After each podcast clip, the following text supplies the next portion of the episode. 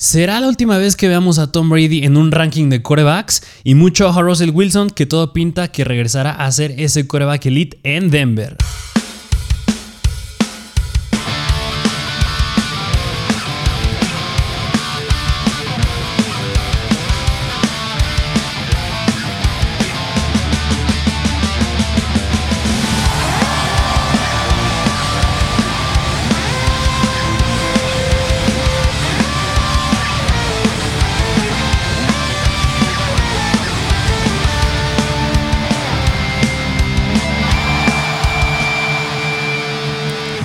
Bienvenidos a un nuevo episodio de Mr. Fantasy Football. Gracias por estar de regreso. Si ya viste nuestro episodio de Ranking de Running Backs, muchas gracias por estar de vuelta aquí en un episodio más de esta temporada 2022 de Fantasy que cada vez se acerca mucho más, pero como aquí nos gusta decir, ya empezó porque ya empezamos a, aclimatarnos, a investigar más de estos jugadores y pues como siempre, aquí en Mr. Fantasy a traerles el mejor contenido de fantasy en español, a ustedes la mejor comunidad de fantasy en español. Y si aún no eres miembro de la mejor comunidad de fantasy en español, pues no olvides suscribirte a nuestro canal de YouTube, seguirnos en todas las plataformas de podcast, Apple Podcasts, Spotify, Amazon Music, bla, bla, bla, bla, bla, bla, bla. Y en especial en nuestra página de Instagram, arroba Mr. Donde subimos noticias al instante. Así como pues también darnos like, compartir, comentar qué, qué piensan de nuestros rankings y pues antes de empezar con el, con el tema de qué es el día de hoy, de que es el ranking de quarterbacks, top 10 quarterbacks, que es una posición bastante importante cuando se habla de fantasy, pero no la más importante. Ahí yo difiero que sería la posición de running backs, pero pues, pues necesitas quarterbacks y es importante saber quiénes son los 10 mejores y por eso te lo traemos el día de hoy. Pero antes de empezar, como siempre, unas cuantas noticias en torno a la NFL.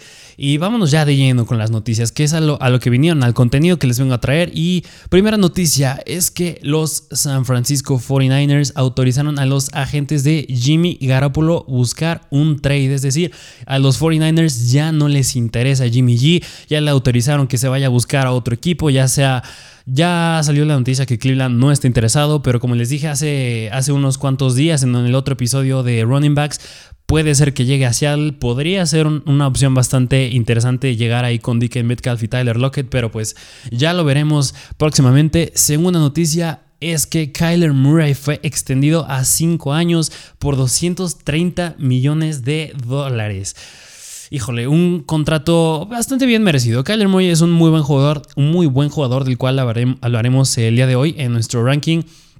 Pero por eso hasta ahí les voy a dejar la noticia de Kyler Murray, ya hablaremos mucho sobre él en unos cuantos minutos. Y última noticia que esta es bastante interesante, que el ex head coach de los New Orleans Saints, Sean Payton, podría regresar en el 2023 no, no como head coach, pero como ahí apoyar al staff de coacheo, ya sea en los Cowboys, en los Miami Dolphins o en Los Ángeles Chargers. Ya lo veremos posteriormente esta temporada, pues no habrá nada más que rumores y cosas que liga. Será hasta la próxima temporada que veamos si se une algún equipo, pero, pero bueno, esas fueron las noticias. Y ahora sí, vamos a lo que vinieron, que es el ranking top 10 quarterbacks para la temporada de fantasy. Aquí como a diferencia de otras posiciones, no importa mucho si el formato es estándar o PPR, ya que eso va más para jugadores que reciben el balón por aire y pues los quarterbacks digamos que pues, es una posición que pueden llegar a recibir el balón en una que otra ocasión como aquella atrapada de una mano de Daniel Jones la, la temporada pasada, pero pues no suele ser muy común entre quarterbacks. Pero al igual, como les dije con running backs, hay varias cosas que considerar cuando vamos a hablarles de los corebacks. Y son cinco cosas bien importantes. Número uno es la consistencia. Aquí nos gusta evaluar qué tan constante fue un coreback en la temporada 2021. ¿Por qué? Porque bien podemos tener un coreback que, que nos dé muchos puntos, pero si es un coreback que, no sé, una semana nos dio 30 puntos, luego cayó a 10, luego hizo 20, luego hizo otra vez 40, pero luego cae a unos 12 puntos, pues no nos gusta mucho porque ahí es muy inconstante. Que esto se puede ver como algo bueno y algo malo. Porque, por ejemplo, un coreback que fue muy constante en la temporada 2021 fue Tua Tagovailoa. Es decir, porque él sus puntos no variaron de una semana a otra muy drásticamente.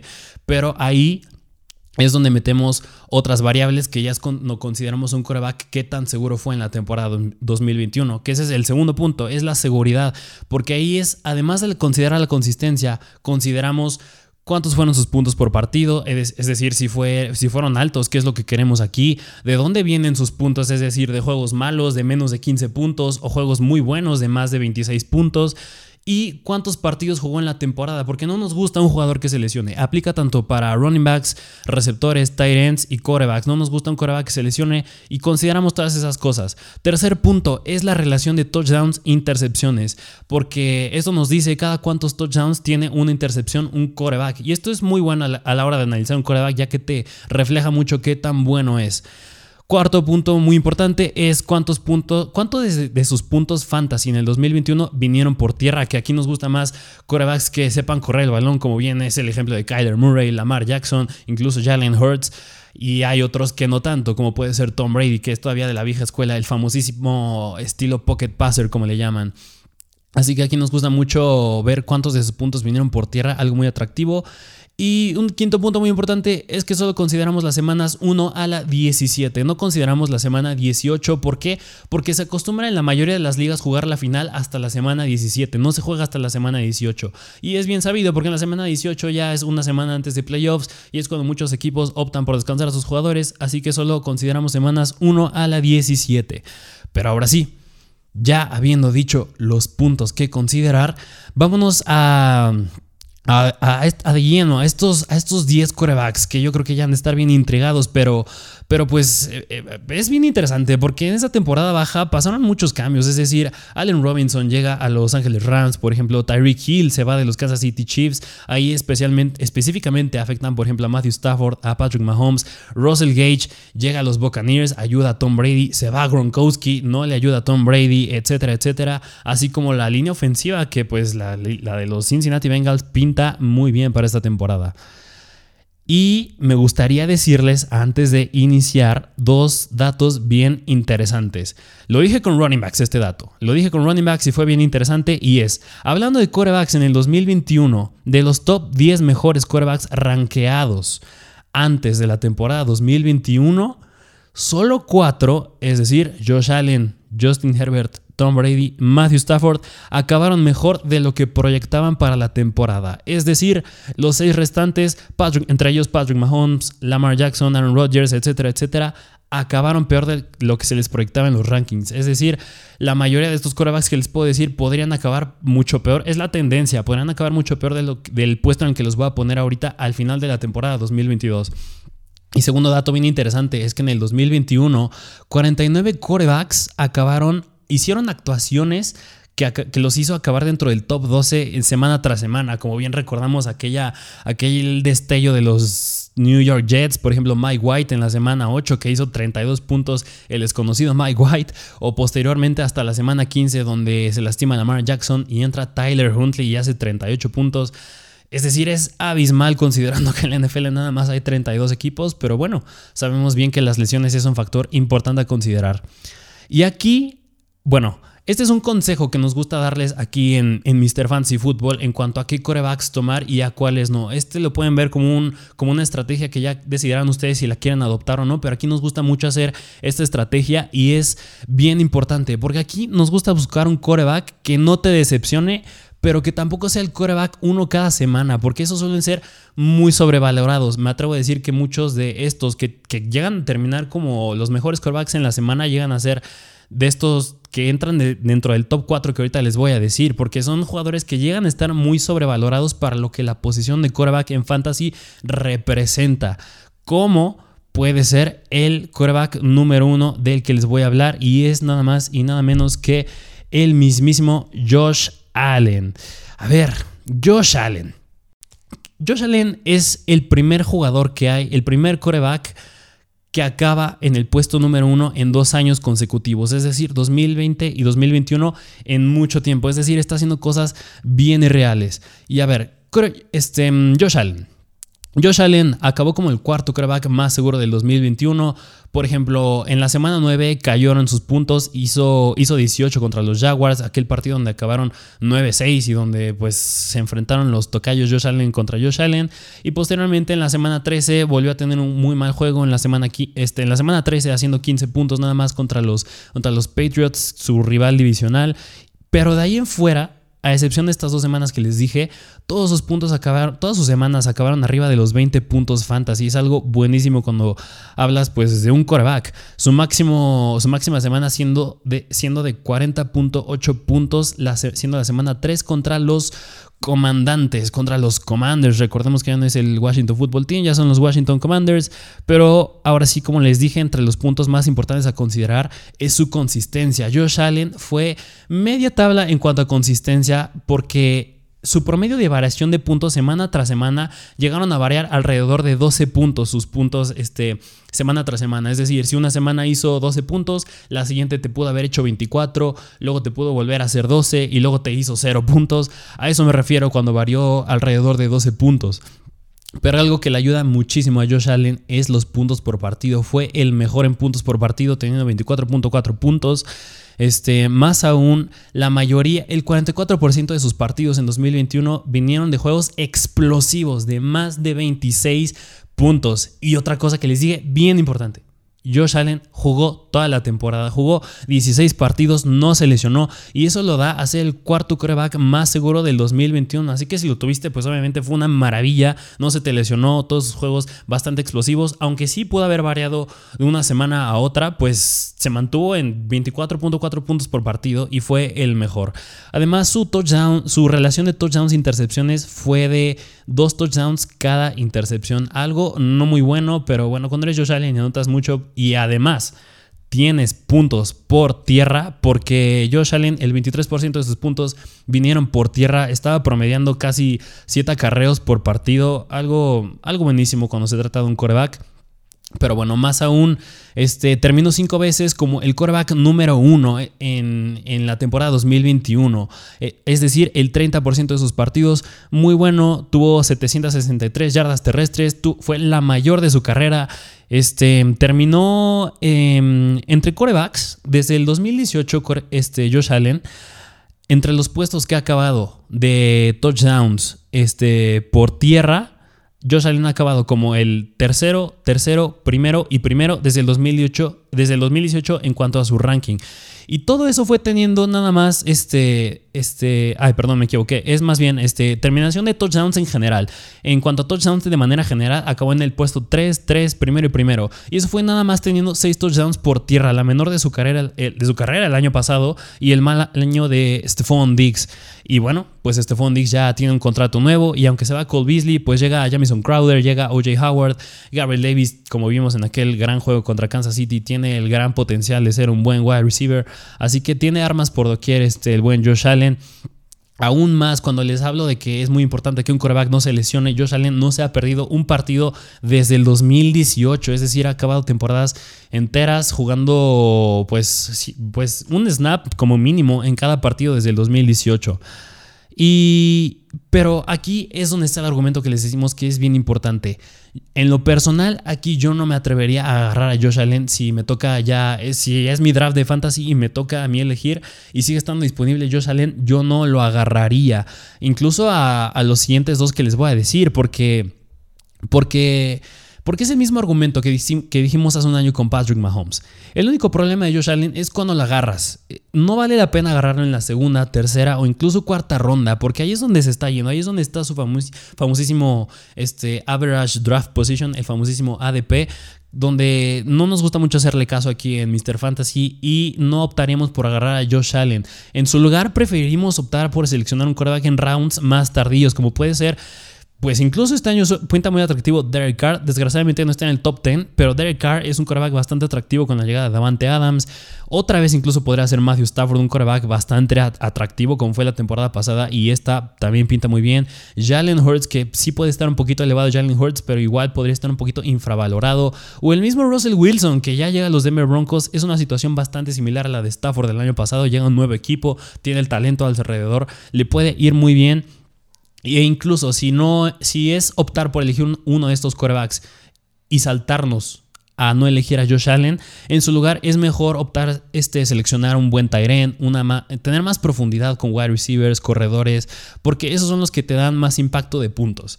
Pero bueno, sin más que decir de Josh Allen, ese fue nada más un punto de una estrategia que podrán considerar. Ya lo abordaremos en otros videos de en cuanto a estrategias que hacer para tu fantasy.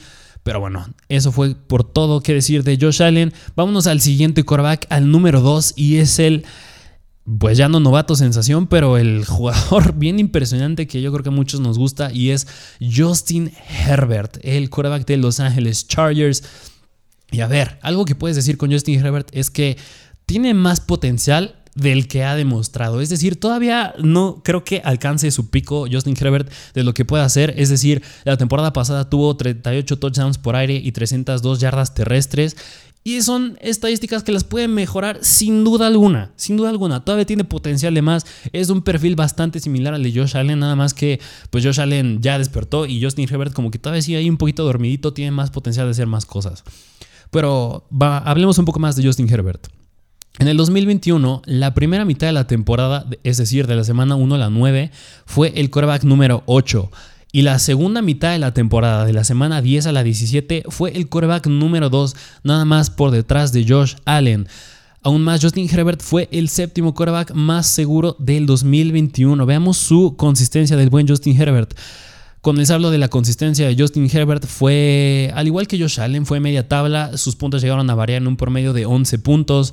Tuvo 8 partidos donde, pues, tuvo una variación de más de 8 puntos. Es decir, en 8 partidos sus puntos se dispararon a más de 8 puntos o cayeron a menos de 8 puntos. Fueron 8 partidos los que fueron así. Fue el tercero en puntos por partido, algo muy bueno, haciendo 22.8 puntos por partido. La mayoría de sus juegos vinieron de puntos donde hizo entre 17 y 25 puntos, algo buenísimo. Tampoco es tan malo estar aquí. Nos gustaría que tuvieran más la cantidad de. La mayoría de sus partidos vinieran de partidos explosivos, como fue con Josh Allen, de más de 26 puntos. Pero bueno, tampoco es tan malo estar entre 17 y 25 puntos en la mayoría de tus partidos. Jugó toda la temporada completa. El buen Justin Herbert, algo que nos encanta también. Y su relación de touchdown con intercepciones fue Tres touchdowns cada intercepción. Algo buenísimo. Y pues nada más el 13% de sus puntos vinieron de, de partidos, este, de puntos por tierra, es decir, de, por el ataque terrestre. Algo que no es muy atractivo cuando hablas de un quarterback. Pero bueno, Justin Herbert tiene el gran talento de seguir teniendo un impacto por aire. Por eso no nos importa mucho que a lo mejor no haya tenido este, este, mm, tanto impacto por tierra. Aún más, Justin Herbert en el 2021 jugó bien contra buenas defensivas, es decir, promedió 26 puntos por partido en promedio contra buenas defensivas. Hagámoslo un poco más específico, por ejemplo, en la semana 4 se enfrentó a los Raiders, que pues eran la sexta mejor defensiva en contra del pase, y aún así hizo 24 puntos. Este, en la semana 8 se enfrentó contra los Pats que era la segunda mejor defensiva en contra del pase y, les hizo 20 puntos. Este, posteriormente en la semana 17 se enfrentó contra los Broncos, la cuarta mejor defensiva en contra del pase e igual hizo 20 puntos. Es decir, juega bastante bien cuando le toca contra malas contra buenas defensivas y eso es muy importante porque por lo regular, cuando un coreback suele jugar contra buenas defensivas, le suele ir mal, como suele ser el caso, por ejemplo, con Joe Burrow, pero Justin Herbert rompe esa regla por completo y le va mejor, bueno, le va bien cuando juega contra buenas defensivas. Aún más, el head coach de, Los Angeles Chargers la temporada pasada, este Brandon Staley, fue criticado mucho por jugársela mucho en cuartas oportunidades en vez de, no sé, despejar el balón, jugártela en cuarta en tu propio lado del campo, este, no optar por meter un gol de campo cuando ya estás por la yarda 20 en el campo del, oponente. Y eso es muy criticable cuando hablas de la NFL como fue, por ejemplo, cuando fue el juego contra Kansas City, contra Cleveland, el último partido en contra de Las Vegas Raiders, contra los Eagles la temporada pasada también. Pero en fantasy eso nos gusta. En fantasy eso nos gusta porque es casi casi estar jugando Madden, estar jugando fantasy, porque te la juegas en cuarta oportunidad. Cuando tú eres, tienes a Herbert en tu equipo de fantasy y ves que se le están jugando en cuarta oportunidad, pues adelante, porque le vas a dar más puntos a Justin Herbert. Y en general a, toda esa ofensa, que también puede ser Keenan Allen, Mike Williams, el mismo Austin Eckler. O sea, beneficias a todos en términos de fantasy en general. Más específico, ahí les va una estadística. En 2021, los Chargers fueron el equipo que más conversiones de cuarto down logró y el segundo que menos hizo despejes. Ahí te habla de cuánto le gusta jugarse a Brandon Staley, pero bueno, en términos de fantasy, eso es buenísimo. Y algo bien importante cuando hablas de Justin Herbert y los Chargers es que su línea ofensiva está mejoradísima. En 2020, en 2020 la línea ofensiva de los Chargers fue la peor de todas, fue la número 32. En 2021, es decir, el año pasado, fue rankeada la décima y ahora está rankeada la quinta mejor y a esto se le suma al novato de primera ronda del draft, el guardia ofensivo de Boston College, Sion Johnson. Es decir, en los Chargers prácticamente casi nada cambia, bueno, nada más llega a Gerald Everett en la posición de tight end. Pero lo único que llega a cambiar es la línea ofensiva, pero para mejor. Y bueno, pues Josh, este, Josh Allen. Justin Herbert tiene el talento para, para ser un gran coreback, aunque no tenga tanto potencial por tierra como es el siguiente coreback que les voy a decir que en el puesto número 3 tenemos al buen Lamar Jackson. Lamar Jackson, Action Jackson. Y a ver, Lamar Jackson yo creo que cuando vemos sus estadísticas yo creo que lo primero que hay que llegar a remarcar es, es que nada más jugó 11 partidos la temporada pasada. Fueron muy poquitos cuando hablamos de un jugador en general y más de un coreback.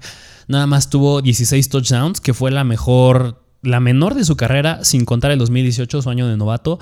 Y es algo que va a subir sí o sí. A pesar de nada más haber tenido 16 touchdowns, es una estadística que va a subir sí o sí. Es Lamar Jackson. Y además, nada más tuvo dos touchdowns por tierra. Es algo que también va a subir. Lamar Jackson es el coreback que, pues, prácticamente todos lo, llaman, le llegan a llamar que pues, se cambie la posición de corredor o que es más un corredor que coreback.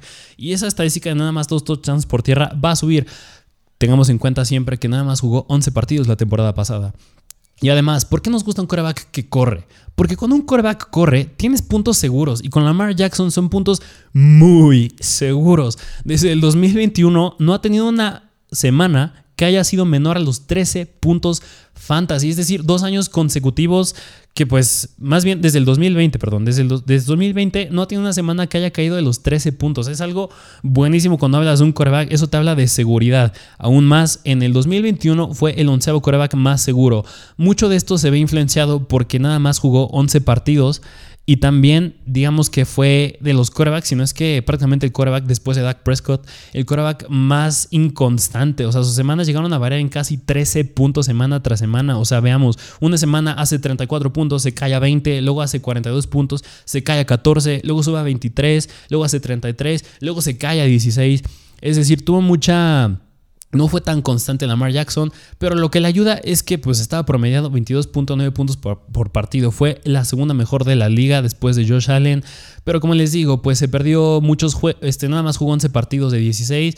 Y también algo que no nos gusta con Lamar Jackson la temporada pasada es que tuvo cada touchdown estaba lanzando una intercepción y eso no nos gusta porque bien sabemos que si a tu coreback en fantasy le interceptan pues son puntos negativos y eso no nos gusta.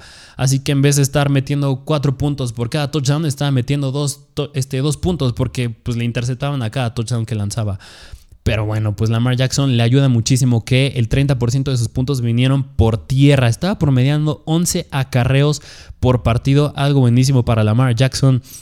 Este, también, además, en los Baltimore Ravens, bien sabemos que ya se fue Marquise Hollywood Brown, es decir, se le va su arma principal por aire. Aunque sigue estando Mark Andrews, que es eh, de los mejores Tyrants de la liga, y sigue estando Rashad Bateman, que ya entra a su segundo año y va a mejorar también muy bien. Y además, llega J.K. Dobbins, está de regreso también. Gus Edwards es un ataque terrestre muchísimo mejorado. Y también su línea ofensiva mejora. Pero antes de hablar de su línea ofensiva, también me gustaría hablar de otro punto bien importante con Lamar Jackson. Porque en el 2021 pareció que los Ravens ya no eran un equipo de correr. Porque estaban lanzando demasiado el balón. Es decir, Lamar Jackson tuvo 382 attempts, es decir, 382 pases en 11 partidos. Y para que se den una idea, en el 2020 lanzó el balón 376 veces, es decir, unas Mm, casi 10 veces menos, pero en el 2020 fue en 15 juegos. Pero bueno, o sea, esto es claramente entendible porque pues no tenían un ataque terrestre establecido, no tenían a J.K. Dobbins, no tenían a Gus Edwards, que como les dije, ya regresan, es un ataque terrestre muchísimo mejorado. La defensa sufrió muchas lesiones, te obliga mucho a lanzar, estar, a, estar atrás en el marcador. O sea, por, esto, por eso es entendible que hayan lanzado mucho el balón, porque te aprieta el marcador y tienes que empezar a lanzar mucho. Y es esta fue una situación bastante similar, no sé si recuerdan aquella temporada en el 2020, hace dos años, cuando los Cowboys estaban lanzando mucho y Dak Prescott era un quarterback irreal. Es decir, pues era el quarterback 1, quarterback 2 en las primeras semanas del 2020 porque Dallas anotaba muchos puntos en esos juegos y cuando eran muy cerrados, pues te obligaba a todavía a lanzar más y ahí es donde entraba Dak Prescott y fue algo muy similar a lo que pasó con Lamar Jackson en cuestión de intentos de pase eh, la temporada pasada. Con Lamar Jackson también es muy, es muy improbable que tenga una temporada de MVP otra vez como la que tuvo en el 2020 porque, es decir, cuando eres un coreback que se expone mucho a los golpes, cuando corre mucho, pues era lógico que te vas a lesionar es, un ritmo bastante exigente el que tuvo en aquella temporada en 2020, lanzando muchos touchdowns, corriendo muchas veces, teniendo muchas yardas, touchdowns por tierra. Es un ritmo bastante exigente que yo creo que ya es muy difícil que a Lamar Jackson lo veamos en, en esa posición del 2020, pero digo, sigue siendo un quarterback bastante seguro, te da muchísimo upside. Y también, por último, dos puntos bien importantes con Lamar Jackson es que mucho ojo porque tiene el segundo calendario más difícil para quarterbacks. Esto no es algo muy bueno, pero para quarterbacks. Y Lamar Jackson, pues, como bien puede ser considerado un running back también, pues, un corredor, pues no le, no le, no le afecta tanto como podría ser, por ejemplo, en el caso de Tom Brady, si tuviera el calendario más difícil, porque él nada más lanza, no corre. Lamar Jackson lanza y corre. Y aún más, los Baltimore Ravens mejoraron su línea ofensiva de ser la 21 mejor a la 15 mejor, que si bien no es una gran diferencia, es una ligera mejora que pues algo es algo. Y también en el draft, pues nada más específicamente agregan al al centro Tyler Linderbaum de Iowa, eligen en la primera ronda, o sea, un jugador con mucho potencial. También en la cuarta ronda eligen al tackle ofensivo Daniel Falele de Minnesota.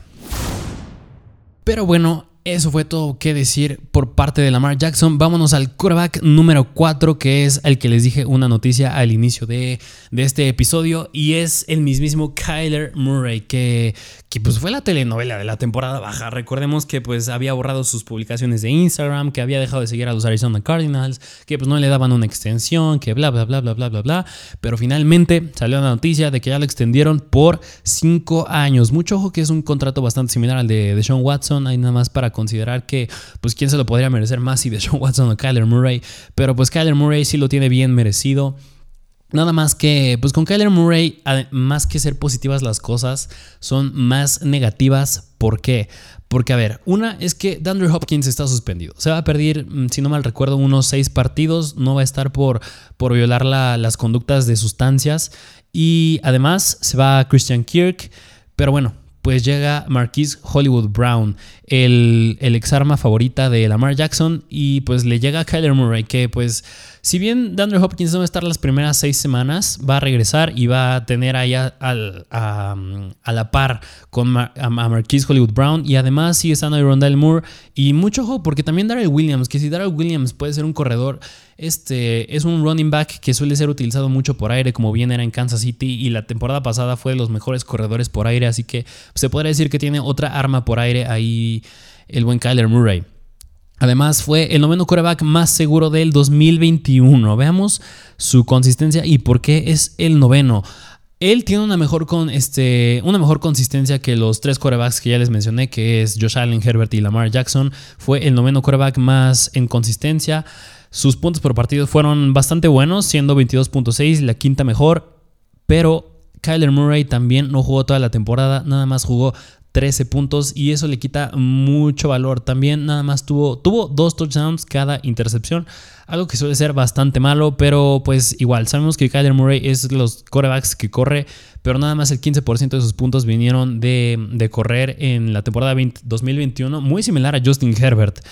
Y, y, algo que nos gusta también con Kyler Murray es que fue bueno contra malas defensivas, es decir, este, al, de manera opuesta con Justin Herbert, Kyler Murray sí era bueno con malas defensivas y malo con malas eh, malo con buenas defensivas. Es decir, si pues, le tocaba un rival difícil, le iba a ir mal y si le tocaba un rival fácil, pues le iba a ir muy bien. Algo que no nos gusta mucho con Kyler Murray.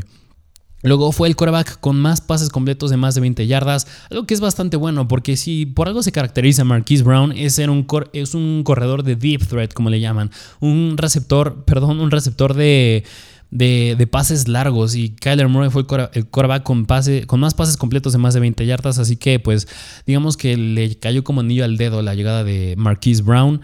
Y mucho ojo con Kyler Murray porque tiene el quinto calendario más difícil para quarterbacks y su línea ofensiva empeoró de ser la quinceava mejor a la veintiunava peor que pues se podría decir que no preocupa mucho con Kyler Murray, porque en el 2021, ahí les va este dato, fue el quarterback más preciso cuando estaba bajo presión entre todos los quarterbacks, siendo el 76% de sus pases bajo presión precisos. Así que pues Kyler Murray pues si está aquí es porque tiene un, es un coreback que corre, como bien sabemos, un coreback que corre nos da mucha seguridad, ofrece mucho este upside, a pesar de que no va a tener a Andrew Hopkins, pues llega Marquise Brown, que pues si bien no tiene el mismo talento de Andrew Hopkins, le puede ayudar a sustituir muy bien y pues pues es un quarterback muy preciso cuando está bajo presión, a pesar de que su línea ofensiva haya empeorado. Pero bueno, sin más que decir, vámonos al siguiente quarterback, al quarterback número 5, al de media tabla que tenemos en nuestro ranking, y es el mismísimo Jalen Hurts. Que a ver, Jalen Hurts es un coreback que es, es, bien atractivo para esta temporada. Bien podría ser considerado un Lamar 2.0, un Lamar Jackson 2.0. No lo sé, porque ahí les va esta estadística. Después de tres años consecutivos, le quitó el trono en 2021 a Lamar Jackson de más yardas terrestres con 784. Que, que, bueno, aquí me van a decir que claro que tuvo que ver que Lamar Jackson nada más jugó 11 juegos y pues Jalen Hurts sí jugó 15. Pues claro que tiene que ver, pero bueno, pues le quitó el título. Después de tres años ya tenemos un nuevo líder en yardas terrestres cuando se trata de quarterbacks y es Jalen Hurts. Aún más, se podrá decir que el 2021 fue su año de novato de Jalen Hurts. Y esto es muy importante porque cuando vemos a quarterbacks tales como Justin Herbert, Joe Burrow o incluso Lamar Jackson, en su segundo año mejoraron de manera abismal a comparación a su año de novato. Y pues el año pasado, al ser prácticamente el año de novato de Jalen Hurts, que ya empezó una temporada ya más formal, pues es muy probable que mejore, mejore de manera cañón el buen Jalen Hurts. Aún más, ¿por qué les digo que es un Lamar 2.0 Jalen Hurts? Porque es de un perfil bastante similar al de él. Y pues bueno, y la temporada de novato de Lamar Jackson pues ya no tiene nada que ver con, la que, con lo que hace ahorita, es decir, porque pues Jalen Hurts es un quarterback que corre muchísimo, le dan mucha oportunidad por tierra, tanto por aire, es, está siendo el pivote de esa línea, es de esa ofensa de los Philadelphia Eagles, así que bien podría ser, podría convertirse en lo que Lamar Jackson está siendo al día de hoy. Y eso pues nos gusta muchísimo. Y tenemos a Jalen Hurts hasta el número 5, así que pues de alguna forma podría estar infravalorado. Este, también, pues recordemos que en estos Philadelphia Eagles llega AJ Brown, está Dallas Goddard y está el segundo y va a ser el segundo año del ex ganador del trofeo Heisman Devonta Smith. Y esto porque es bueno, porque es muy seguro, porque seguramente esto provocará a que los Philadelphia Eagles se inclinen más hacia el pase. Y ya tenemos una muestra de lo que Jalen Hurts puede hacer cuando los Eagles se inclinan hacia el pase, es decir, de la semana 1 a la 7 fue el quinto coreback con más dropbacks, que más se echó para atrás para poder lanzar un pase. Y así fue el coreback número 3. Yo creo que un comportamiento que podríamos ver más seguido en esta temporada 2022, ya teniendo a un. O sea, parece nada más ser un jugador, pero AJ Brown cambia mucho las cosas en esta, en esta ofensa.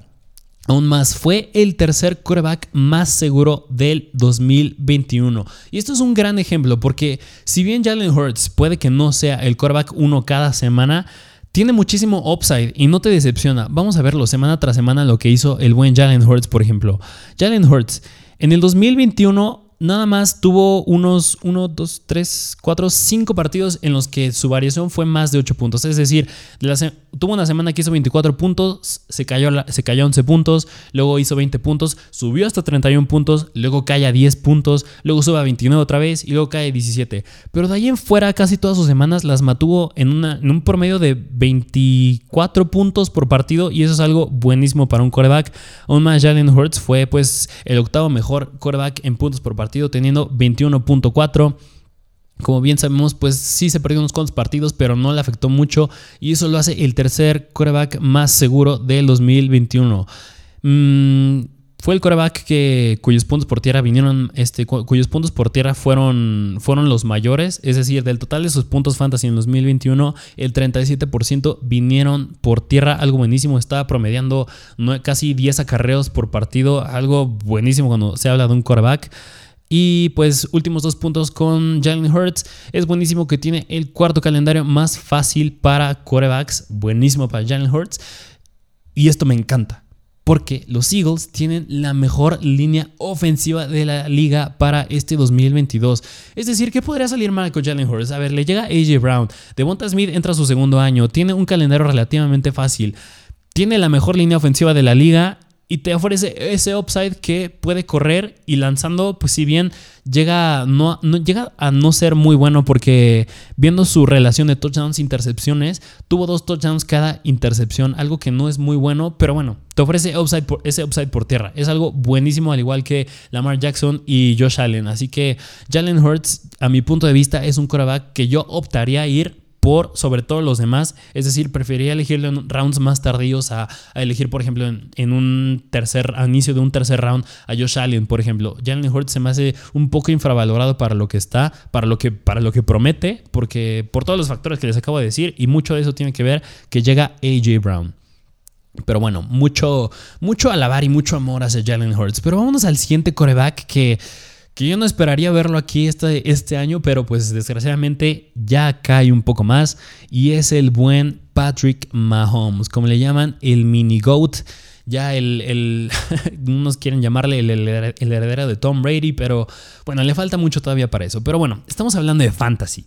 Y cuando se habla de fantasy nos gusta ver el talento que tienen alrededor los jugadores y eso es precisamente lo que pasa con el buen Patrick Mahomes porque ya no está Tyreek Hill, ya no está Cheetah. Y eso es muy importante porque porque si bien le quita su arma principal a bueno, es es debatible, porque bien podría ser o Tyreek Hill o Travis Kelsey su, arma más importante para Patrick Mahomes, pero pues el único que yo creo que podría llegar a pasar es que se distribuya más el balón por aire. Es decir, sigue estando McCall Harman, sigue estando ahí el buen Juju Smith. Bueno, no sigue estando, llega Juju Smith Schuster, ya se va Byron Pringle, pero siguen estando ellos dos más Travis Kelsey, que mucho juego con Travis Kelsey porque ya está algo grande, ya tiene 32 años, ya le puede afectar un poco la, edad, que ya lo veremos en el ranking de tight ends próximamente, pero pues sigue teniendo esas dos armas, que McCall Harman es un velocista, Julius Smith-Schuster es un buen receptor desde el slot, aunque últimamente le haya ido mal en, Pittsburgh, Así que yo creo que no va a afectar mucho. Claro que sí va a afectar, pero tampoco mucho la, la, la,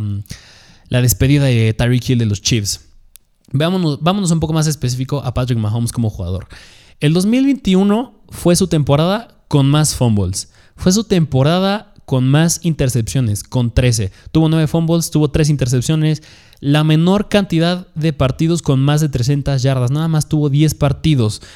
Y yo creo que todo esto puede mejorar demasiadamente, incluso sin Tyreek Hill, porque Mahomes, además de pues aunque le critiquen mucho que tiene uno de los mejores coaches de la liga, Andy Reid, una buena ofensa, tiene el talento alrededor. Es un quarterback que tiene muchísimo talento. Y aunque se haya Tariq Hill, yo creo que pues bien puede mejorar ese número de intercepciones y a lo mejor los partidos de más de 300 yardas los mantiene, pero si logra bajar esos turnovers que son las intercepciones y fumbles, le va a hacer mejorar su temporada 2022 de manera abismal. Fue el octavo quarterback más seguro del 2021, vamos a ver su consistencia. Fue el quarterback de los peores en consistencia. ¿Por qué? Porque llegó a tener semanas que hizo, este, por ejemplo, veamos, hizo 33 puntos una semana, cayó a 21, luego hizo 25, luego cayó a 9, luego hizo 10 puntos, luego subió a 38 puntos, luego volvió a caer a 9, luego hizo 20 puntos, subió a 31. Es decir, tuvo diversos partidos en los que sus puntos llegaron a variar de manera abismal. Pero bueno, le ayudan mucho los puntos por partido, que hizo 21.8. 21.8 fue el sexto mejor entre corebacks. El 44% de sus, partidos vinieron entre 17 y 25 puntos, algo bastante bueno, muy importante. Jugó toda la temporada, no, no se perdió ni un partido. Y su relación de touchdowns e intercepciones fue 3 a 1. Cada 3 touchdowns estaba lanzando una intercepción. Es algo bastante bueno, pero como pasa con Justin Herbert y bueno, pasó en el 2021 con Kyler Murray. Sus puntos no suelen venir mucho por tierra, es decir, no tiene mucho upside por tierra, pero pues es igual que Justin Herbert. Tiene demasiado talento por aire y puede hacer cosas abismales por aire. Este, pues también muchos de estos números que suelen ser relativamente no, no comunes para un jugador como Patrick Mahomes, se llevó a que tuvo un ataque terrestre bastante inconstante, que es algo que puede volver a pasar. El Clyde Arcelor no prometió mucho lo que solía hacer, se llegó a lesionar, incluso Tyreek Hill llegó a tener semanas de deslices, pero, pero pues como les digo, esta temporada no importa mucho. Sigue estando Andy Reid, una buena ofensa, Travis Kelsey. Así que, pues Patrick Mahomes tiene el talento y tiene el potencial para acabar mejor de, lo que le estamos rankeando ahorita, que es el puesto 6. Así que, pues, no te decepciones con él. Podría estar un poquito infravalorado, sí, pero considerar que ya no está Tyreek Hill. Vámonos al siguiente coreback que pues bien es el, el coreback que le quitó el Super Bowl a que mm, me parece hace unos 2, 3 años Y es el GOAT Tom Brady. A ver, ¿por qué está en el número 7 el buen Tom Brady? Que regresa del retiro, se retiró unas cuantas semanas, unos cuantos meses y dijo, no, ¿sabes qué? Ya me aburrí, regreso del retiro. Y yo creo que cuando hablas de Tom Brady, pues no puedes evitar mencionar su edad. Y es que lo seguimos teniendo en el puesto número 7 a sus casi 45 años. Ya casi está alcanzando el medio siglo de edad y sigue estando en el top 10 de corebacks a pesar de que no corre y sigue siendo un coreback pocket passer. Vamos a ver por qué. ¿Por qué, Tom Brady podría estar en, en, el puesto número 7? Que seguramente puede que lo odies en el 2021, porque en playoffs, es decir, las semanas 15 y 16, 16, que fueron los playoffs de Fantasy, fueron de sus peores semanas. Pero algo que me gusta hablar de Brady y algo que les voy a decir es que Tom Brady es el ejemplo perfecto de qué coreback debiste haber agarrado en el 2021. ¿Y por qué me van a decir? Porque no estaba al nivel de draftearlo en rondas tempranas, como bien era Patrick Mahomes o Josh Allen o incluso Lamar Jackson. Y aún así te hizo llegar a playoffs. Es decir, acabó como el segundo mejor coreback en el 2021. Y eso es lo que buscamos este año. Un coreback que que pues relativamente esté no infravalorado, pero que tampoco prometa mucho, porque suelen estar muy sobrevalorados para la posición que suele ser, para la posición de lo que representa la posición de coreback en, el, en términos de fantasy. Es decir, optar por mejor seleccionar un coreback en rounds tardíos, como ya les dije, puede ser Matthew Stafford, puede ser incluso Derek Carr o, este, el buen Russell Wilson, o incluso Jalen Hurts, que Jalen Hurts sí está ahí, estaría como en la raya entre si elegirlo o no, pero más, por ejemplo, Russell Wilson, Derek Carr, Matthew Stafford, son corebacks que la temporada pasada bueno, hablando de Matthew Stafford, que la temporada pasada no está muy, muy sobrevalorado, estaba relativamente fuera del top 10 y aún así te dio una buena temporada y fue el caso con Tom Brady. Fue, vámonos un poquito más específico. En el 2021 fue el sexto quarterback más constante. ¿Y por qué fue el sexto quarterback más constante? Porque a diferencia de los quarterbacks que les he mencionado, sí tuvo cierta variación en sus partidos, llegó a ser bastante inconstante, llegaron a variar casi 11 puntos sus partidos, como bien ya les dije, las últimas semanas fueron bastante inconstantes, haciendo 30 puntos, cayendo a 6, una semana haciendo 11 puntos, subiendo hasta 38, luego caer a 19 puntos, es decir, no suele ser muy constante, pero pues tuvo la cuarta mejor cantidad de puntos por partido, siendo 22.6 sus puntos por partido, algo buenísimo. Y algo que me encanta, que es el de los corebacks que tenemos rankeados en el top 20, fue el coreback cuyos puntos vinieron de partidos, la mayoría de sus puntos, es decir, el 50%, vinieron de partidos de más de 26 puntos fantasy, es decir, de 16 semanas, 13 semanas, te las metió a más de 26 puntos fantasy. Algo buenísimo. También es de los mejores corebacks con una relación de touchdown-intercepción. Cada cuatro touchdowns estaba lanzando una intercepción. Y aquí es donde está un poquito lo decepcionante con Tom Brady, porque Tom Brady ya le pesa la edad, es un quarterback de la vieja escuela y nada más el 3% de sus puntos vinieron por tierra. Que pues cuando es un quarterback de Tom Brady pues es bastante entendible, pero pues es algo que no nos gusta mucho en fantasy. También la situación no mejora en Tampa Bay, porque ya no está Antonio Brown, ya no está Rob Gronkowski, su Tyrant predilecto. Y Chris Godwin viene regresando de una lesión de ligamento cruzado, el famosísimo torn ACL, así que es muy probable que no regrese tampoco al 100% de buen Chris Godwin. El único que pues se podría decir que está entero ahí es Mike Evans, pero pues no te va a llevar mucho si no tienes a mínimo como, mínimo dos armas potentes, como bien es Patrick Mahomes tiene a Travis Kelsey y, y ya le llega a Juju Smith-Schuster que bien lo manejaron ahí. Lamar Jackson pues no lo tiene, pero pues es un coreback que corre. Kyler Murray pues tiene a Andrew Hopkins, sigue estando ahí Rondale Moore, tiene bastante potencial por aire. Pues Jalen Hurts tiene a Devonta Smith, tiene a AJ Brown y Tom Brady parece ser que pues en las primeras semanas al mínimo, mínimo va a tener nada más al 100% a Mike Evans. Pero bueno, pues también llega Russell Gage, que mucho ojo con Russell Gage, que es un buen sleeper a considerar. Ya lo hablaremos en otros episodios. Y también una noticia reciente que ya no les dije, pero es que llega Kylie Rudolph. Kylie Rudolph a sustituir el puesto que podría tener Rob Gronkowski. Kylie Rudolph no es un Tyrant al nivel de Rob Gronkowski, pero suele ser bastante sólido. Y algo muy importante al hablar del coacheo de los Tampa Bay Buccaneers. Bruce Arians, que era un coach muchísimo más ofensivo, ya no está. Ya no va a ser el coach y, en su lugar va a estar el coordinador, el que era el coordinador defensivo y es Todd Bowles. Bowles. Todd Bowles que es un, como bien les dije, era coordinador defensivo, es un coach más enfocado hacia la defensiva. Sin embargo, sigue estando ahí el coordinador ofensivo Byron Leftwich, así que las cosas no podrán llegar a cambiar mucho en Tampa Bay, pero yo creo que los pases, los intentos de pases que pueda tener Tom Brady puedan disminuir mucho por enfocar muchísimo más en tener una una mejor defensa y una ofensa muchísimo más controlada y no tan explosiva a como podría ser el estilo de Bruce Arians. Y mucho ojo con este dato porque se van a sorprender. Yo cuando lo vi no lo podía creer. Y es que en el 2021 Tom Brady tuvo la segunda mayor cantidad de su carrera en yardas terrestres con 81. con 81 a sus casi 45 años, casi un Lamar Jackson 2.0. Así que pues tampoco se dejan llevar con que no tiene tanto potencial por tierra.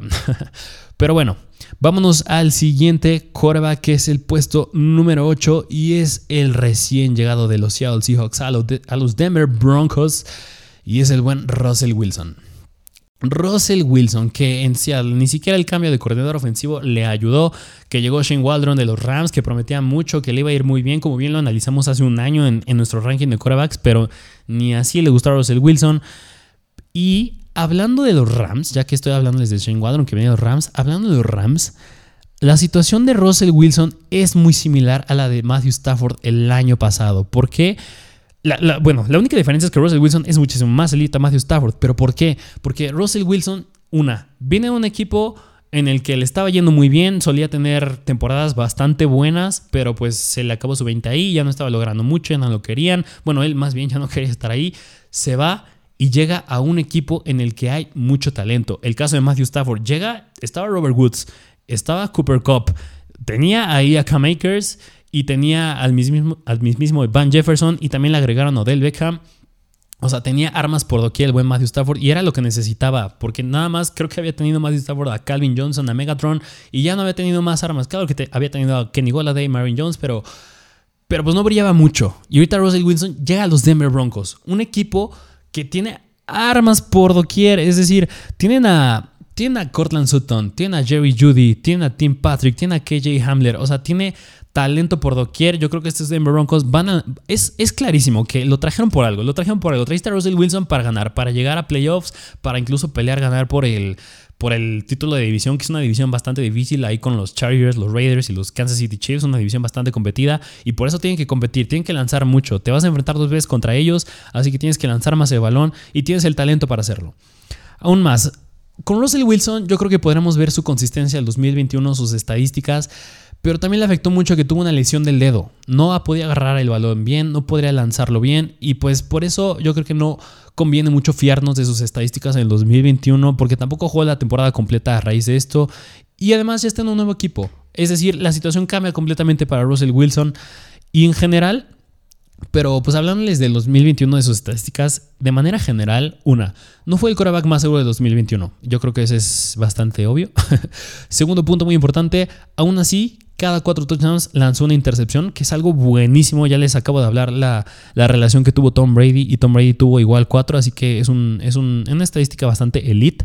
También tuvo, también otra estadística es que el 6.5% de sus pases acabaron en un touchdown, fue el tercero mejor de la liga. Y y algo que también es bien importante cuando hablamos de un coreback que hasta el momento no lo he remarcado mucho, pero en el caso de Russell Wilson yo creo que sí importa mucho remarcarlo, y es que en Denver hay un ataque terrestre bastante sólido, probablemente el mejor ataque terrestre desde que tenía a Marshawn Beast Lynch en los Seahawks, porque está Javonte Williams y está Melvin Gordon, dos running backs bastante elite. Me hubiera gustado nada más haber visto a Javonte Williams ahí y que se fuera Gordon, pero bueno, ese es otro tema. Hablando de Russell Wilson, es buenísimo que los dos estén ahí. Le quitan mucha carga de encima que pues eso suele ser mejor cuando hablas de un quarterback novato, pero Russell Wilson ya tiene experiencia y, pues tener además un ataque terrestre y receptores que, que sí te cachan muchísimo, pues yo creo que Russell Wilson tiene un, un gran potencial. Este, también muchos argumentan que la altitud de pasar de Seattle a Denver podría afectar, porque si bien sabemos en Denver en, suele ser un, estado donde hace más frío, más en donde juegan en Mile High, es muchísimo un estado más frío, podría llegar a afectar, pero pues yo no creo que afecte mucho. También, este, hablando antes del 2021, Russell Wilson nunca había acabado fuera del top 12. Es algo buenísimo. Yo creo que incluso puede seguir cumpliendo esta regla este año. También cuando, cuando se trata de Russell Wilson, solo hace falta ver cómo le va, porque ya sabemos lo que puede hacer. Como bien sabemos, ya ganó un Super Bowl. Llegó dos veces al Super Bowl con los Seahawks, uno lo ganó. Le iba bien con, en sus momentos cuando estaba Doug Baldwin, cuando estaba, bueno, seguía estando Tyler Lockett, estaba DK Metcalf, estaba este, mm, Golden Tate en su momento, tenían a Marshawn Lynch. Y ahorita tiene un, un talento bastante similar a su alrededor. Y algo que me encanta también con Russell Wilson, que no se los puede evitar decir, es que tiene el quinto calendario más fácil para corebacks. Y además pasa de estar en la séptima peor línea ofensiva en Seattle a la 16 mejor en Denver, que si bien es un cambio radical, es una mejora. Es una mejora, tienes talento a tu alrededor, tienes un calendario relativamente fácil, sigue siendo Russell Wilson, así que yo creo que Russell Wilson es de mis corebacks favoritos para esta temporada, más yo creo que sobre todo los que les acabo de decir, yo creo que nada más a excepción de Jalen Hurts. Pero bueno, mucho enamoramiento con Russell Wilson, así que vámonos al siguiente quarterback. Vámonos al siguiente quarterback. Al puesto número 9 tenemos al quarterback de Los Ángeles Rams y es Matthew Stafford, el quarterback ganador del Super Bowl. Y a ver, como les dije, Matthew Stafford la temporada pasada fue un ejemplo perfecto de un quarterback que tuviste que haber tenido. En un momento les voy a decir una estadística que me encanta con él. Yo creo que si lo tuviste, no te dio semanas bastante explosivas. No fue el coreback uno este, cada semana o diversas semanas, pero tampoco te decepcionó tanto. Tampoco tuvo juegos malísimos, tan, tan drásticos, tan malos como a lo mejor y pudo haber sido, por ejemplo, el caso de, de Patrick Mahomes, que cayó a 8 puntos, de Tom Brady, que cayó a 5.2 puntos. Juegos muy malos, pero Matthew Stafford fue bastante constante. Y en su momento hablaré de eso. Pero antes de hablar de la constancia de Matthew Stafford, hay que remarcar cosas importantes del talento que tiene a su alrededor. Empezando con la línea ofensiva, que si bien este, este no es un punto muy bueno para Stafford, porque se va Andrew Whitworth. Andrew Whitworth, de los mejores linieros ofensivos que ha habido, bueno, en los recientes años, un liniero bastante bueno, un tackle ofensivo muy bueno, y ya se le va. Es una baja importantísima en esta ofensiva de los Rams, y así no, no es nada más por la salida de Andrew Whitworth, pero en general la línea ofensiva de los Rams pasa de ser la séptima mejor a la catorceava mejor, es decir, hay una radical em, en este equipo. Además se va el coordinador ofensivo de los Rams, se va Kevin O'Connell, que como bien ya les dijimos llega a los Minnesota Vikings, pero pues se queda el asistente, el asistente ofensivo, así que pues las cosas van a seguir estando iguales, sigue estando Sean McVay, que pues es relativamente el que manda en ese, equipo, en la ofensa, así que pues no creo que cambien mucho las cosas ahí con, con Matthew Stafford en el ataque aéreo. Y además algo bien importante es que llega Allen Robinson. Que si bien se va Robert Woods y muy seguramente Odell Beckham también, que no, no regrese a este equipo, pobre de él, un jugador con mucho talento, pero llega Allen Robinson. Y Allen Robinson, a pesar de que no brilló mucho la temporada pasada en los Chicago Bears con Justin Fields, nunca se llegaron a entender, pero antes de eso había tenido cambios de quarterbacks casi cada dos años es decir, tenía Trubisky, tenía, creo que iba a tener también a Nick Foles, tenía a Justin Fields, Creo que llegó también a tener a Andy Dalton, a Jay Cutler. No, bueno, no recuerdo si tuvo a Jay Cutler, pero pues llegó a tener muchos cambios de corebacks. Y ahorita por fin ya llega un coreback que es más estable, que es Matthew Stafford. Bueno, esto es más hablando específico más, más, de Allen Robinson, ya le hablaremos de él en otro episodio, pero hablando de Matthew Stafford es perfecto, porque Allen Robinson es casi perfecto porque Stafford fue el segundo mayor quarterback en yardas por pase y el quinto mayor en distancia por pase. Es decir, es buenísimo. Ya tienes ahí, al, como bien sabemos, a Cooper Cup. Llega, sigue estando ahí Allen Robinson. Este, mm, sigue teniendo ahí armas por doquier. Y, y además llega Cam Akers. Akers. Regresa Cam Akers, que pues es un ataque terrestre mejoradísimo, como bien fue el argumento que les dije con Lamar Jackson. Ya regresan sus corredores. Es un, es un apoyo bastante fuerte, como es en el caso de Russell Wilson. Tiene mejores corredores. Ahorita Matthew Stafford va a tener un corredor más sólido en Cam Akers, así que es una mejora bastante importante. También Matthew Stafford en el 2021 fue un poco decepcionante en playoffs, al igual que Tom Brady, porque su semana 15 y su semana 16 fueron su tercera y peor semanas en fantasy respectivamente. Yo creo que por eso a lo mejor le trae cierto resentimiento a Matthew Stafford. Si lo traes, yo también te entiendo. Yo llegué a tener a Matthew Stafford en unas semanas y me decepcionó bastante, pero no dejes que ese que ese odio te sesgue de lo que pueda hacer. Porque el 6.3% de sus pases acabaron en touchdown. Eso fue dos puntos mejor que el promedio, fue el sexto mejor de la liga. Y ahí les va este dato que me gusta muchísimo de Matthew Stafford. Y es que fue el coreback, el coreback más seguro del 2021. Mismo argumento que Jalen Hurts. No te va a decepcionar, pero tampoco va a ser el coreback uno cada semana. Vamos a ver sus, su consistencia que tuvo el buen Matthew Stafford. Matthew Stafford fue el quarterback más consistente, es decir, sus sus semanas tras semanas, sus puntos llegaron a variar alrededor de unos 6 puntos cada semana. Es decir, ahí les pongo un ejemplo. Una semana hace 18 puntos, se va hasta 30 puntos, sí, luego cae a 20 puntos, ahí es un cambio drástico. Luego hace 18 puntos, sube a 26, luego hace 24 puntos, cae a 15 y como les dije en las últimas semanas, en las últimas semanas se cae un poco, pero haciendo un promedio de todos sus partidos, nada más llega a cambiar alrededor de 6 puntos por partido sus, eh, sus, puntos fantasy semana tras semana. Tampoco fue el coreback con más puntos por partido, nada más 20.5 fue el décimo mejor, que si bien es media, relativamente media tabla, no es al nivel de Josh Allen o Justin Herbert es algo bastante bueno, porque el 50% de sus puntos vinieron de partidos donde hizo puntos entre 17 y 25. Que si bien podría ser algo malo, es algo bastante bueno. O sea, que te esté haciendo tu coreback puntos entre 17 y 25 la mitad de las semanas es algo bastante bueno. Aún más, esto lo hace en el core. También jugó toda la temporada entera, muy importante, no se lesionó. Lo hace en el coreback más seguro. Su relación de touchdowns e intercepciones tuvo dos touchdowns cada intercepción, que suele ser ah, algo bastante malo. Pero, pero pues también otra cosa me hubiera gustado decirlo como con más alegría, pero pues no, es algo malo. Y es que Matthew Stafford el 0% de sus puntos vinieron por tierra. Es decir, hasta estaba promediando menos 0.2 puntos por tierra Matthew Stafford. Es decir, estaba teniendo más yardas negativas y puntos negativos cuando trataba de correr en fantasy. Así que pues ahí no hay mucho upside con Matthew Stafford, pero pues es un quarterback que tiene mucho talento por aire, en el brazo y alrededor tiene mucho talento. Como bien les dije, llega Allen Robinson a pesar de que la línea ofensiva empeora, pues se mejora el ataque terrestre, que es, un, que es como quitar, como compensarlo un poco, no, no igual, pero sí compensa un poquito esa regresión en la línea ofensiva. Bueno, eso fue todo lo que tenía que decir con Matthew Stafford. Es un quarterback muy atractivo, pinta un poco igual a la temporada pasada. Yo creo que es otro quarterback que me gusta mucho. me gustaría mucho elegir esta temporada. Mucho ojo con él. Pero sin más que decir, vámonos al último quarterback, al puesto número 10. Y en el puesto número 10 tenemos a su rival del Super Bowl, al buen Joe Burrow.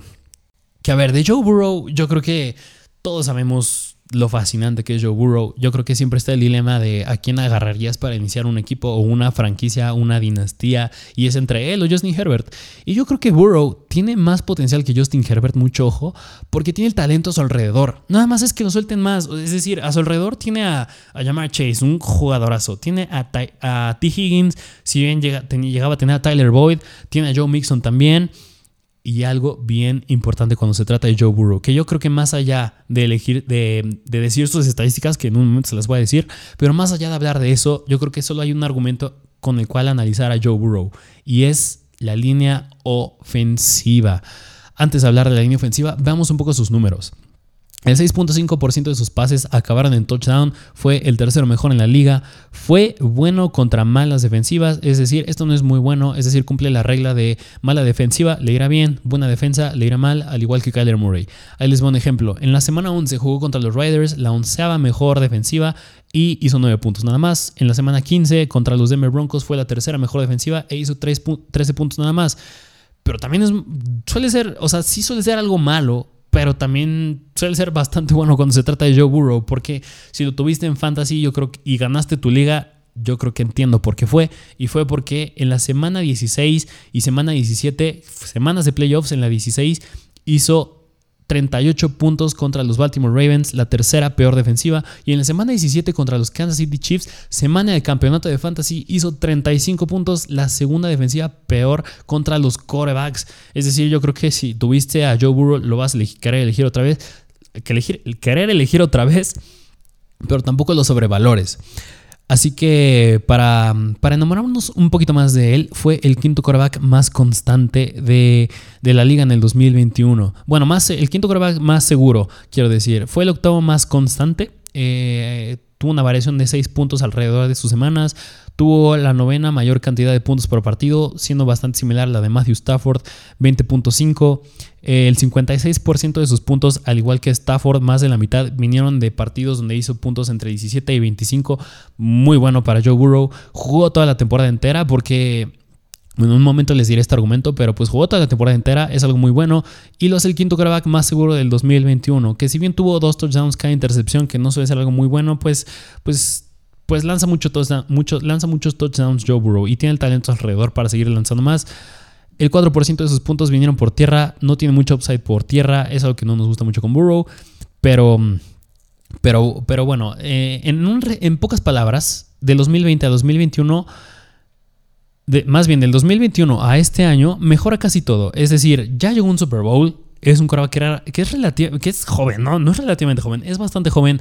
Ya llegó al Super Bowl, ya no es el año que regresa de su torn ACL, de, de, su lesión de ligamento cruzado como fue hace dos años. Ahí es cuando me refiero que muy importante que ya jugó toda la temporada entera, ya regresa de esa lesión, ya porque, por ejemplo, un jugador como Chris Godwin, que tuvo esa lesión apenas la temporada pasada y va regresando esta temporada, puede que no regrese al 100%. Y Joe Burrow, ese era el argumento con Joe Burrow la temporada pasada. Venía regresando de su lesión, vamos a ver qué tal le va, pero pues ya no, ya no regresa su lesión. Ya sanó, bueno, relativamente ya sanó, ya tuvo mucho tiempo para descansar de eso. Jamar Chase entra en su segundo año de, experiencia en la NFL. Y ahora sí, el argumento bien importante, que yo creo que cuando hablas de Joe Burrow y en general los Cincinnati Bengals, hablamos de lo mismo cuando hablamos de Joe Mixon en el ranking de running backs. Si no has ido a ver, velo a ver, ya lo subimos hace unos días y para eso tienes que estar suscrito a nuestro canal de YouTube, suscríbete y síguenos en Instagram, arroba. Pero la línea ofensiva de los Cincinnati Bengals mejora de manera abismal. Porque ser rankeada la vinteaba mejor en el 2021, ahorita está rankeada la novena mejor. O sea, subieron 13 puntos en cuanto a mejora. Algo buenísimo. ¿Y por qué? Porque si ven en el tackle, en la posición de tackle izquierdo, vámonos más específicos a ver la línea ofensiva. En la posición de tackle izquierdo tenían a Jonah Williams, es decir, él ya estaba en los Cincinnati Bengals. En la posición de guardia izquierdo tenían a Jackson Carman, que pues era novato la temporada pasada también, entra a su segundo año, va a haber una mejor importante ahí en la posición de guardia izquierdo, pero lo que importa, donde vienen los cambios, es el centro para la derecha, para los que están del lado derecho. Es decir, en la posición de centro llega Ted Carras. Anteriormente había estado con los Miami Dolphins y los New England Patriots, que si bien no llegaba a estar mucho con los Pats, porque ahí está David Andrews, pues, pues llegaba a tener ciertas repeticiones, ciertos snaps. Para que, para que se den una idea, en el 2021 Ted Carras fue rankeado el, liniero ofensivo número 71 de 250 en cuanto a bloqueos fallidos. Es decir, nada más falló el 1.8% de los bloqueos que le tocó, que es algo bastante bueno. Vámonos a la siguiente posición, que es el guardia derecho, que es donde llega Alex Capa. Alex Capa, que antes había estado con los Tampa Bay Buccaneers protegiendo al buen Tom Brady. En el 2021, Alex Capa fue rankeado el liniero ofensivo 92 de 250 en cuanto a bloqueos fallidos. Es decir, nada más falló el 2.2%, un poco, un poco peor que Ted Carras, pero fue bastante bueno. Antes, en, en la posición de guardia derecho, antes estaba Hakim Adeniji, para que sea una idea del cambio que hay. Alex Capa nada más falló el 2.2% de sus bloqueos y antes estaba Hakim Adinji que fue de los peores en cuanto a esta estadística porque fue rankeado el 235 de 250, casi el peor, falló el 4% de sus bloqueos, se entiende por qué hay esta mejora y por qué es rankeada mucho mejor la línea ofensiva de los Bengals. Y por último, en el tackle derecho llega la L. Collins, que antes estaba con los Dallas Cowboys. Y es decir, para que sea una idea de lo que, lo que representa Leal Collins, en el 2021 fue rankeado el liniero ofensivo número 88, 81, perdón, 81 de 250 en cuanto a bloqueos fallidos. Es decir, nada más falló el 2.1. Es decir, mejor que Alex Capa, pero peor que Ted Karras, que es algo bastante bueno. Antes, en la posición de tackle derecho en los Bengals estaba Riley Reef, que tuvo 2.2% de bloqueos fallidos, que pues la eh, trae a Lyle Collins es una ligera mejora, porque Riley Reef tampoco estaba fallando tanto, pero Lyle Collins es mucho mejor en bloqueos por tierra, y esto es bueno tanto para Joe Burrow como para Joe Mixon. Porque Lyle Collins solo falló el 1.5 de sus bloqueos en el 2021, mientras que Riley Reef falló el 3.6% de sus bloqueos. Y eso es mucha diferencia, así que ya lo vimos. En el centro llega Ted Carras, guardia derecho llega Alex Capa y en el tackle derecho llega Lael Collins, una línea ofensiva mejoradísima para estos Cincinnati Bengals.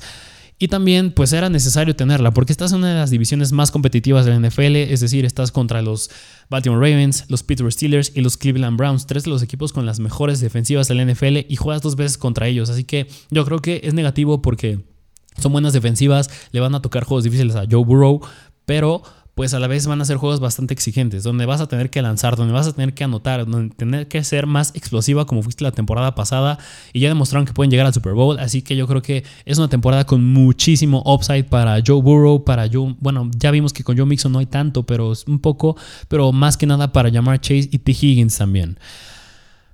Pero bueno, sin más que decir, esos fueron nuestros rankings de quarterbacks, top 10 quarterbacks. Posteriormente vamos a estar hablando de los que restan, es decir, del 11 al 20. Ya lo hablé con running backs también.